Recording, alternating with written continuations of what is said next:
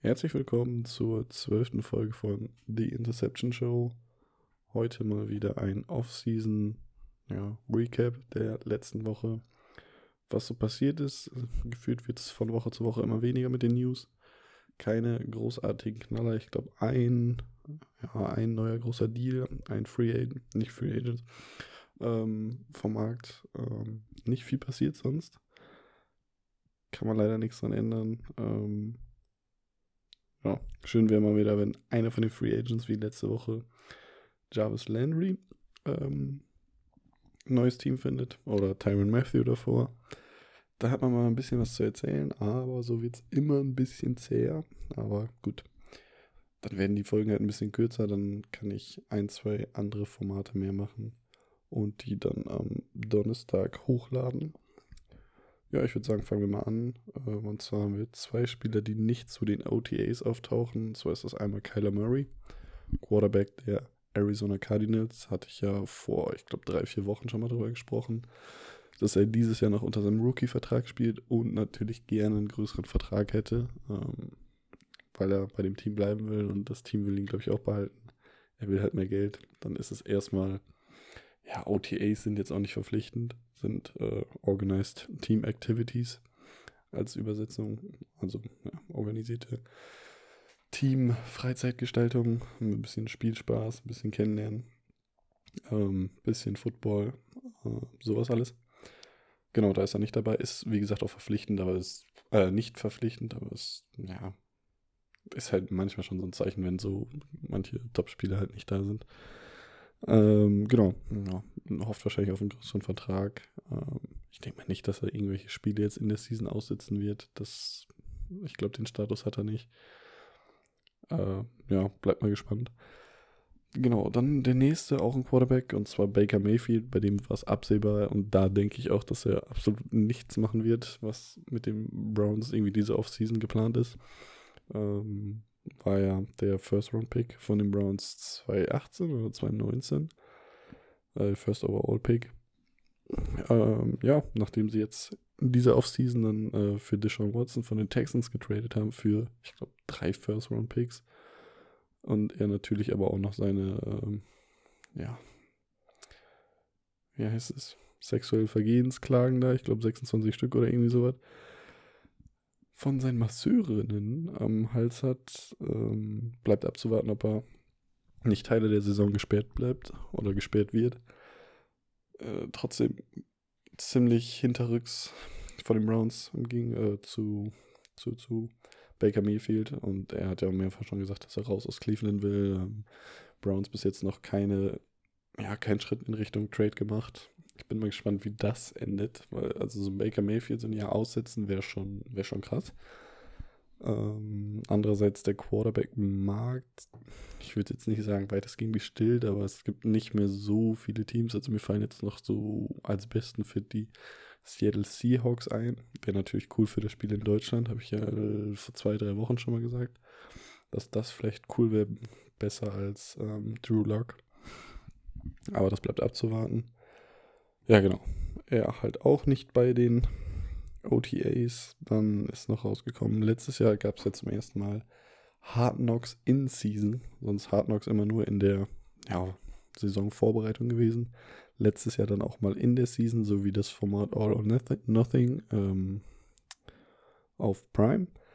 Letztes Jahr waren es die Colts, die als erstes Team dabei waren. Dieses Jahr sind es die Arizona Cardinals. Ähm, kann man auch mal gespannt sein, es war ein bisschen was anderes, dass man Indy war letztes Jahr ja schon ein bisschen besser, haben knapp die Playoffs verpasst.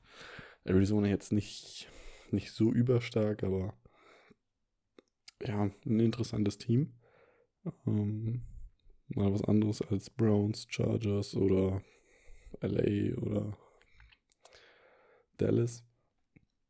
Ähm, ich finde so, es rotiert dann doch immer zwischen den gleichen Teams. Raiders auch öfter dabei. Ähm, ja, ganz, ganz schön.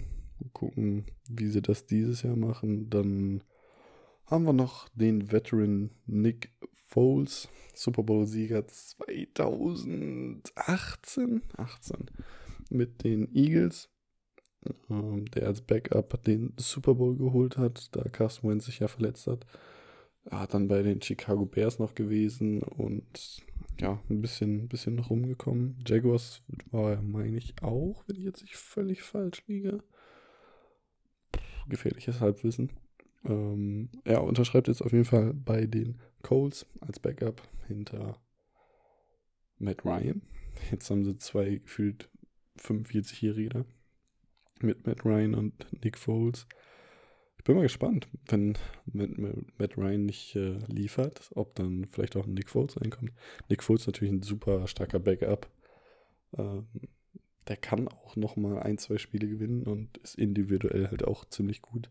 Gerade bei so einem Matt Ryan, der jetzt auch nicht mehr der Jüngste ist, vielleicht ganz clever, mal ein bisschen besseren ähm, Backup ins Team zu holen, aber ja, bleibt abzuwarten, wie das dann läuft.